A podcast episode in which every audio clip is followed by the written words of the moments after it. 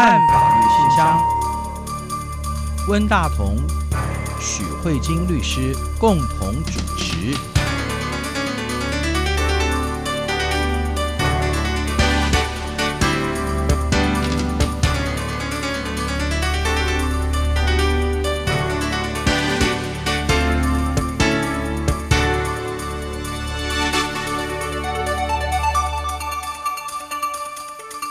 各位听众好，这里是中央广播电台两岸法律信箱，我是温大同。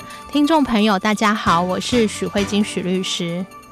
今天许律师给我们介绍的话题跟香港有点关系哈。嗯，我们知道香港它自从在七月一号正式实施港版国安法之后。造成了美国对于跟香港有关的一群人给他制裁，有一个制裁的名单嘛，哈。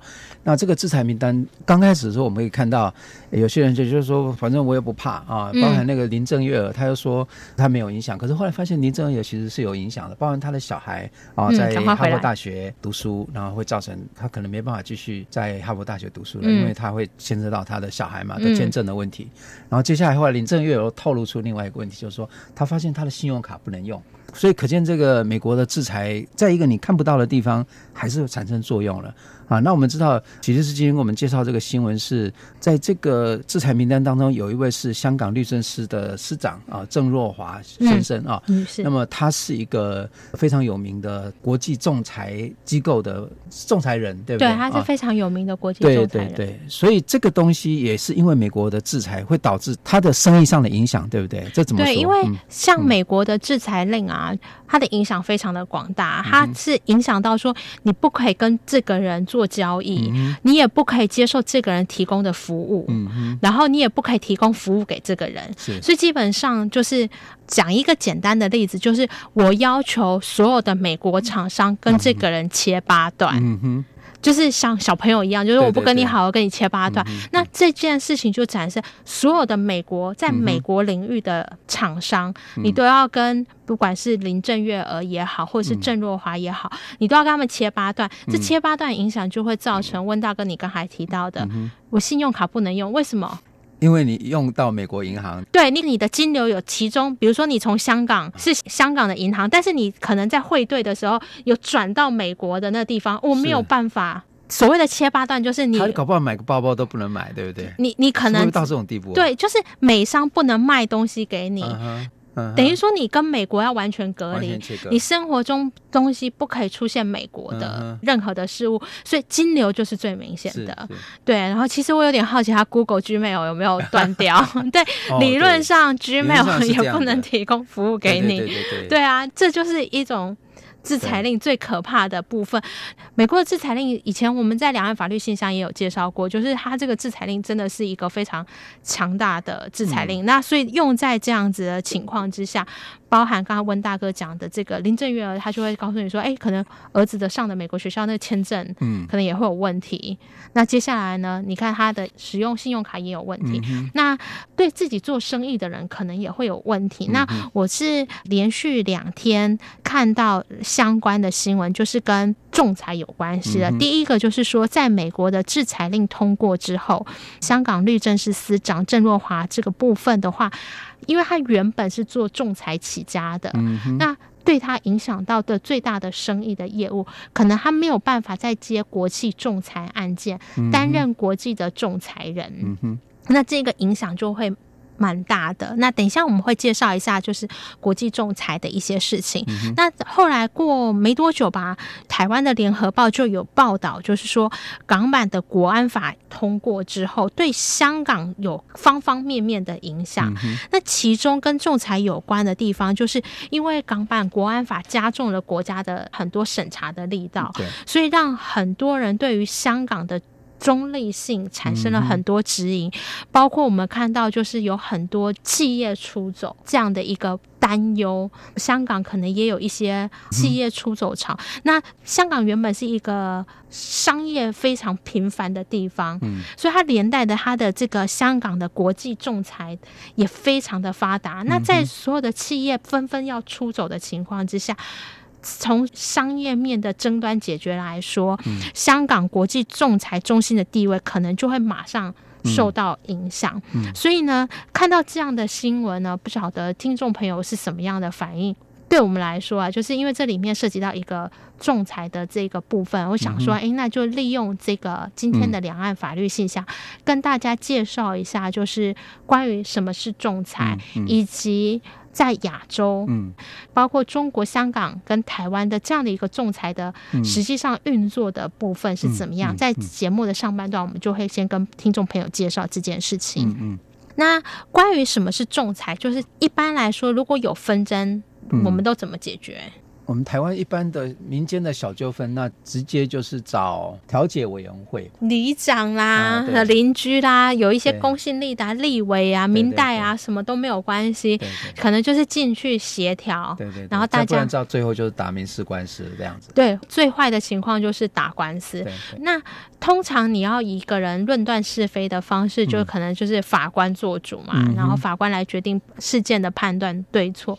可是通常打官司就是会有。一些不利的地方，比如说官司在台湾是三级三审，嗯、中国大陆是四级二审，打官司就是会花时间、嗯、花律师成本、嗯、上法院，然后打官司又讲求证据资料，嗯、官司又很冗长。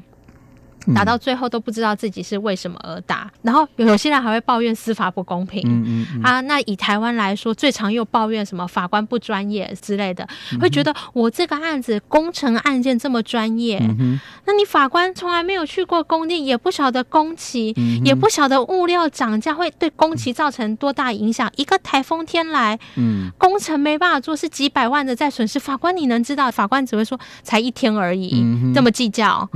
对，就会。产生说法官不够专业，那你觉得我的事情很专业，希望有专业的人来处理。嗯，嗯，如果又没有专业的法庭，那该怎么办？嗯、所以就开始有一些诉讼外的解决纷争。那仲裁就是其中一种。嗯、其实仲裁你就把它想成是民间自己选自己要的法官来决定你的是非对错。嗯、举例来说，通常这种仲裁啊，就会它会有一个很大的要求。嗯就是呢，你要想要民间自己选法官，有的时候你就是真的很需要专业性。嗯哼，所以最常出现使用仲裁的地方，就是包括什么工程仲裁。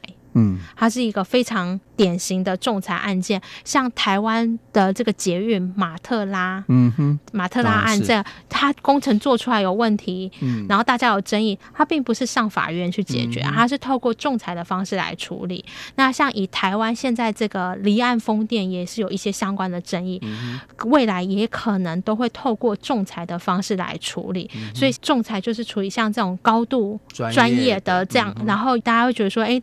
有懂工程的人来仲裁，或许会比较清楚。大家都知道大家在讲什么语言。我们举这样的一个工程仲裁，大家也会发现，仲裁的金额都非常的庞大，动辄十几二十亿的这样的一个情况。比如说像大巨蛋，未来如果有问题，也可能会用 仲裁，类似像这样子。那仲裁动辄很多钱的情况，大家都是做生意的，没有人希望自己的案件滚在法院十年二十年，嗯、能赶快解决就赶快解决。嗯、所以仲裁有一个跟诉讼非常不一样的地方，就是呢，他、没有上诉，他就是一审定案。嗯。所以呢，你在这个仲裁的过程期间，你该讲的什么东西都要赶快弄一弄。因为为什么？因为仲裁庭一旦下判断以后，就不能再争议了。你不能说哦，司法不公哦，然后我们要上诉。没有上诉这件事情，仲裁下的判断就是最终判断了。好，那一次就下判断，到底好不好，见仁见智。但是他讲。白一点就是他快，不会在法院拖很久，嗯、所以其实还蛮多像这种比较复杂的案件，嗯、他就会选择使用仲裁的方式。那因为是属于民选，所以就有很多。那你要选谁？嗯嗯，就会是一件非常重要的事情。那国际间就有很多的知名的仲裁机构，国际商会仲裁院。就是一个非常有名的国际仲裁机构，它也里面也有一些什么关于仲裁规则啊等等。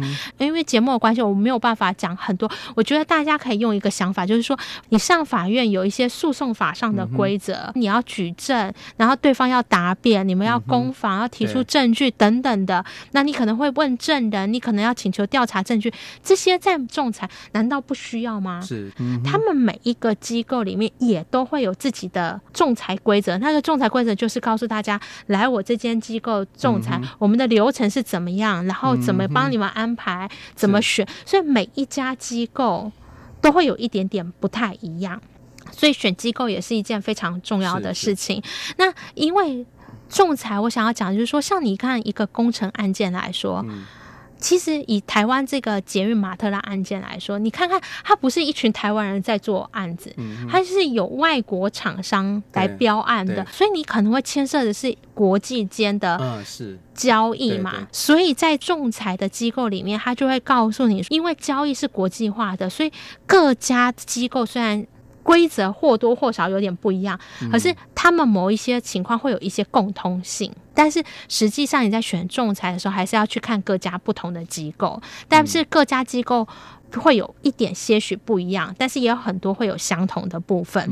那以我们两岸法律信箱来说，我们的重点就会是着重在台湾、香港跟。中国嘛，对，那台湾的仲裁机构其实很早，大概民国三十几年、四十几年就有了，所以是历史悠久的仲裁机构。其实我们的仲裁品质也都还不错。那我们仲裁还有规定，六到九个月就要做出仲裁判断，所以真的可以符合这个仲裁的这个速度。可是因为交易规模的问题，其实台湾的仲裁一年的受理的案件并没有很多。嗯。那目前案件受理最多的，嗯，就是中国的贸仲贸易仲裁委员会，是他们一年可能受案到受到好几十万的案件量都有。是为什么呢？因为中国的贸仲很发达，原因就是因为其实我们可以看到中国各项的硬体建设非常非常的快，嗯。很多厂商可能会进驻中国去标案等等的，嗯、所以在跟中国厂商交易的时候，或是去接受中国的工程案件等等，自然而然很有可能就会选择在中国仲裁，并且要求纷争解决的方式要用仲裁的方式为之。嗯、所以我们就发现，因为中国是一个很大的市场，所以相对的它的仲裁的案件会比较多，案件也很多。嗯、那另外就是香港的这个国际仲裁也很多，因为就像我们刚才在节目一开始。讲的就是香港是一个经贸非常发达的地方，所以它很多商业行为是在香港发生，所以自然而然，香港的这个仲裁的部分自然也相对的发达。是，那大家就会问。仲裁既然是类似像民间民选的法院，理论上仲裁中心、仲裁机构，应该这些民选的法官理论上应该也是要公正的啊。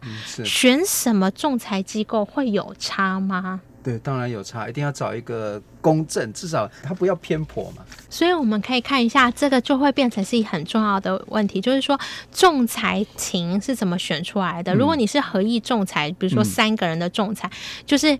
A 就是争议的一方推荐一个仲裁人，啊、争议的另外一方选择 B 一个仲裁人。嗯、那 A 仲裁人跟 B 仲裁人两个人在一起选一个主仲，就主要的仲裁人。嗯、那这样三个人就搞定了。嗯、那其实常常也会出现。A 选的这个仲裁人，B 说：“我觉得你选那个仲裁人偏颇，不 OK。”所以光怎么样选出大家 OK 的仲裁，其实就会有很大的争议，因为每一个人都会觉得对方选的仲裁人一定是对我不利的。虽然说仲裁人应该重要，可是你，我觉得那种是一种感觉，就是你会选他。可见，对 对对对，就是会有这样的状况。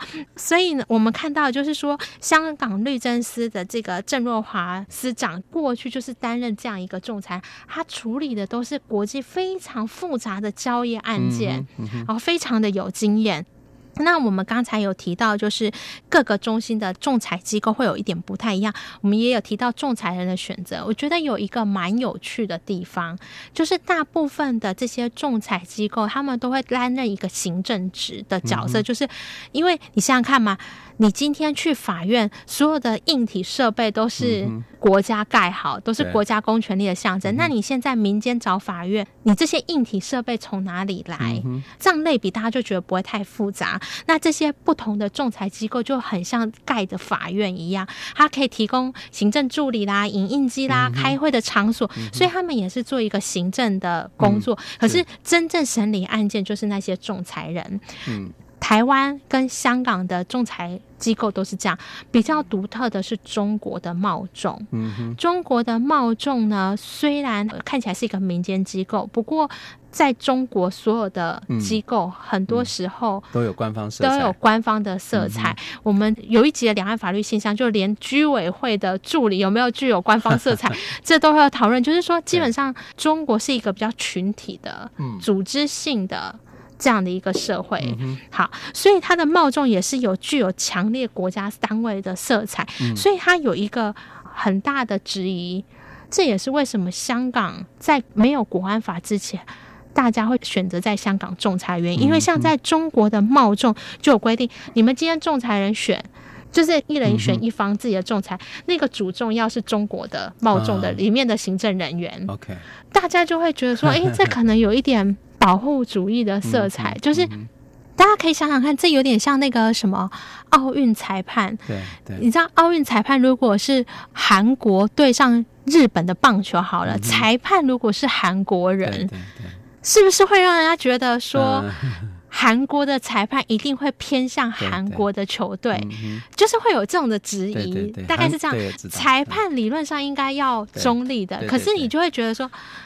可能他会偏向韩国人，然后同样的道理反之亦然。所以很多时候在选仲裁人的时候，我们会看到有些合约里面会特别约定，如果要挑仲裁人的话，仲裁人绝对不可以是当事人具有任何一方国籍的人，也就是如果原告是台湾人。被告是美国人，仲裁人绝对不可以是台湾人或美国人，一定要是这两个国家以外的人。OK，是因为大家就会花很多时间去想，怎么样找出一个所谓的公正的。不然，如果你选美国人，那就心想说，那当然要保护美国人啊，那就会有一些不公正的情况。那贸仲比较得到最大的诟病就是这样，因为他的其中一个最重要的主仲，就有点像审判长这样子，他一定会是。贸众里面机构的人，那贸众里面机构的人又都是中国人，嗯、那中国人跟其他厂商产产生争议，你的祖宗又是中国人，嗯，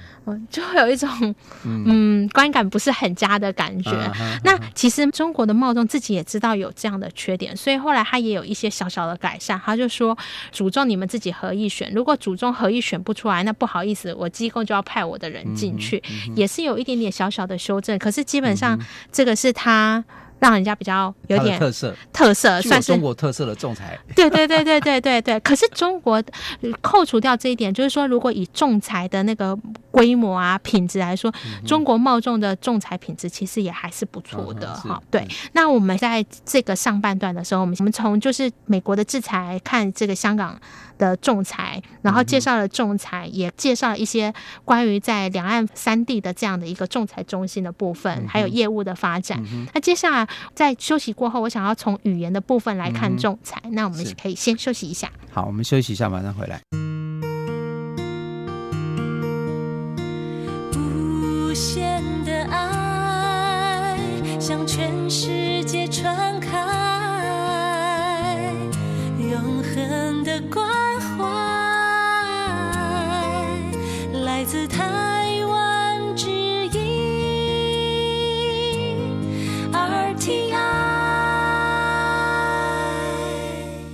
欢迎回来，中央广播电台两岸法律信箱，我是文大同。听众朋友，大家好，我是许慧金许律师。其实您刚才说仲裁跟这个语言有关，我刚刚这样听的印象就是说，它可能就是不同国家嗯之间的商业的纠纷嘛、嗯、啊，所以它可能就会牵涉到，譬如说台湾人跟法国人有交易，然后产生需要仲裁的时候，那可能台湾人可能会讲英语或者讲汉语啊，嗯，然后法国人当然是讲法国话，所以你的意思是说？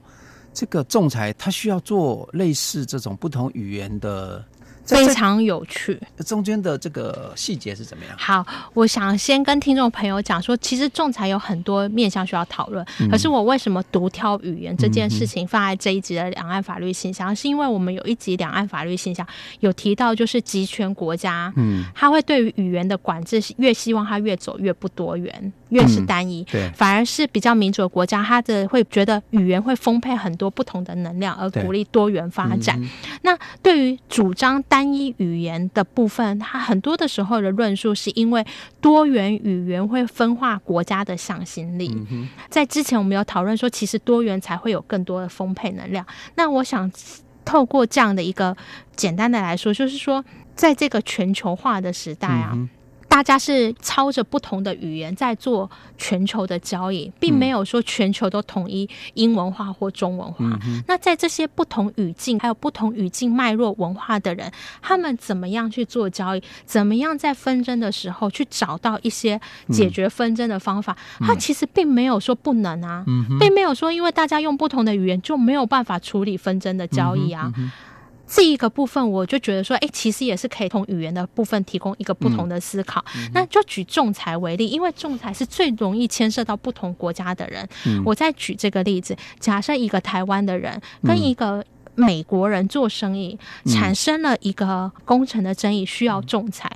这个仲裁人有可能选的、嗯、台湾人不一定选台湾的仲裁人，他有可能选了一个英国仲裁人，嗯、因为我们刚才有讲，有些人要求仲裁人是绝对不可以是自己国籍的。是、嗯，那台湾人怎么办呢？嗯、他好像选了一个英国人做仲裁人，嗯、那美国人选了一个法国人做仲裁人，嗯、那如果主仲又选出了一个，比如说越南人作为。仲裁主仲，哇！这下子你你这个整个仲裁庭有五个母语都不同的人呢、欸，嗯嗯、这个是很有可能发生的情况。嗯、那大家怎么样去做仲裁呢？嗯、这里面就会涉及到，当今天我们还是要回到仲裁，就是属于。争议的双方当事人选择自己要的法律，嗯、选择自己要的法官，所以通常我们就会去约定说，在你仲裁契约中，仲裁的语言是一定要约定的。哦，嗯、因为大家才能知道说，在纷争发生的时候。今天我一个台湾人跟一个美国人发生纠纷，嗯、我们要用使用什么语言？是中文还是英文？还是要使用法文？这个大家一定要先约定好。嗯、为什么要约定好？这里面背后会带来很多不同的思考。就是说，如果你今天一个台湾人跟一个美国人说，我们发生仲裁的使用要使用法文，那你这边你台湾人选的律师，你可能。除了找台湾律师以外，你一定会找可能法国相关的律师，因为为什么？因为你有牵涉到法律术语，嗯、那可能法国的 native speaker 会可能会比较好。那美国人也会找法国的律师，嗯、那相对的你，你你看看他整个状况就会带动整个法国法律产业的发展，因为你一定会使用到法国的律师。嗯嗯、那这个就会涉及到为什么香港。还有中国这样的一个仲裁会很发达，因为想想看，这个世界上，我们说英文是一个强势的语言，嗯嗯嗯、这世界上讲英文讲得好，又中文讲得好的人是比较多呢，还是这世界上讲中文讲得好，同时又把英文讲得好好的人比较多？你知道我的意思吗？比如说我是母语是。英文的，嗯、我同时会讲英文又讲中文，这样的人比较多，嗯、还是同时会讲中文？我是中文是母语，但是我英文讲的很好。你觉得哪一种人比较多？后者比较多。对，中文讲的好，嗯、英文又讲的好的人比较多。所以这个时候，如果假设你像看，就是以这样的这样的一个双语的情境里面，嗯、你就会发现说，这就是亚洲仲裁它有的优势。嗯、因为如果你说你的仲裁庭是可以使用。英文的话，嗯、那我们是台湾人，嗯、那你可能可以想说，哎，那如果是同样就是双语讲得好，我还是可以找台湾的律师。嗯、那这这里面就有一些不一样的搭配的考量。嗯、那这个是第一点，就是说这里面语言的使用是可以透过约定的，嗯、而且语言的使用它背后带来的是另外一个法律产业的发展。我们不难想象，香港。或者是中国，它的仲裁还有台湾，嗯、他们的仲裁的优势的点就是可能是在这里，因为有双语有它的优势性。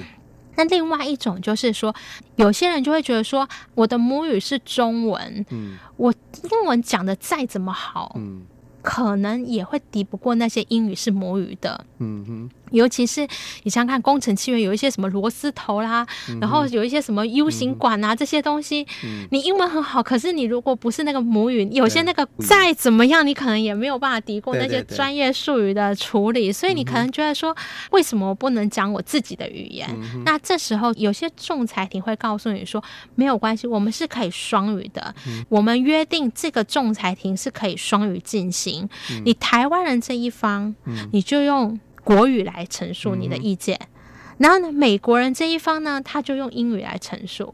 嗯、这时候你选的仲裁人，嗯，他要都听得懂，可能就会比较偏向都听得懂。比如说像、嗯、那像这个香港郑若华司长，嗯、他可能就是一个热门的人选，因为他可能双语都可以理解。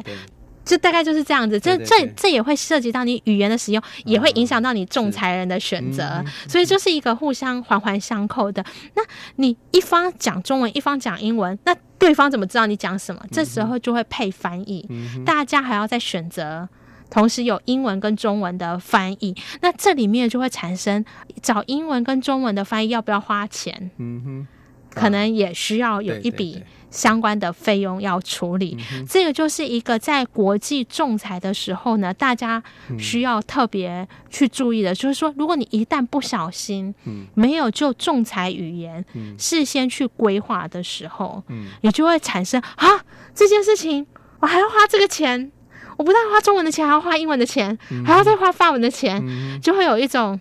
有点震惊的情况，这个是关于这个仲裁语言会非常重要的原因，因为在仲裁，因为我必须要说，就是仲裁刚才已经有提到，就是像工程案件就很复杂，一个工程案件可能没有办法。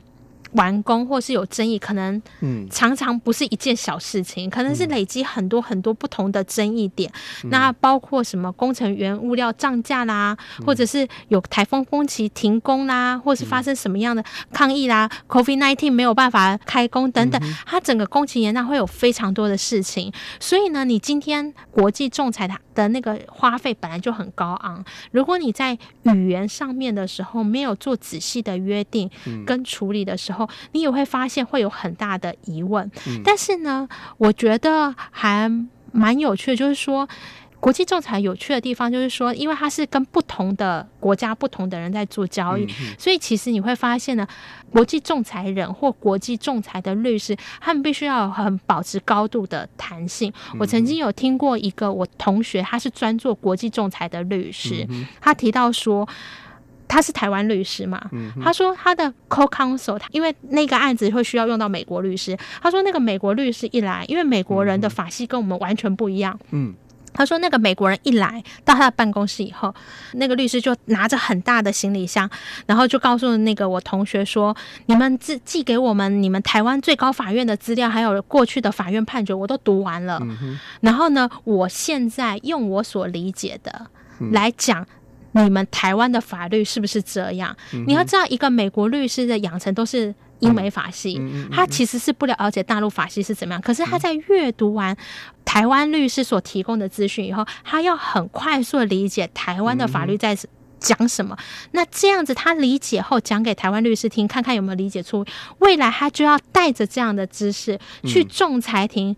一个美国律师要向仲裁庭的仲裁人说台湾的法律长什么样子，嗯嗯嗯、所以大家都会保持一个高度弹性跟多元的刺激，嗯、所以我们也会发现呢，就算仲裁庭每一地都有一点不一样，可是你会发现，就是因为这样的交流，大家也渐渐可以摸出有一定的游戏规则。我觉得这也是算是我觉得是多元刺激的一种产物吧。嗯、我觉得还蛮有趣的啦，嗯、就是是一集想要。跟大家用很轻松的方式跟大家讲，就是说语言这件事情啊，其实你从国际仲裁案件来说，你就可以看到，不仅是语言的选择，甚至大家在语言语境的切换，还有不同文化的背景，都要很快速的切换，这样子大家才可以很快速的找到一个合作的方向，然后去解决这样的一个争议。是是。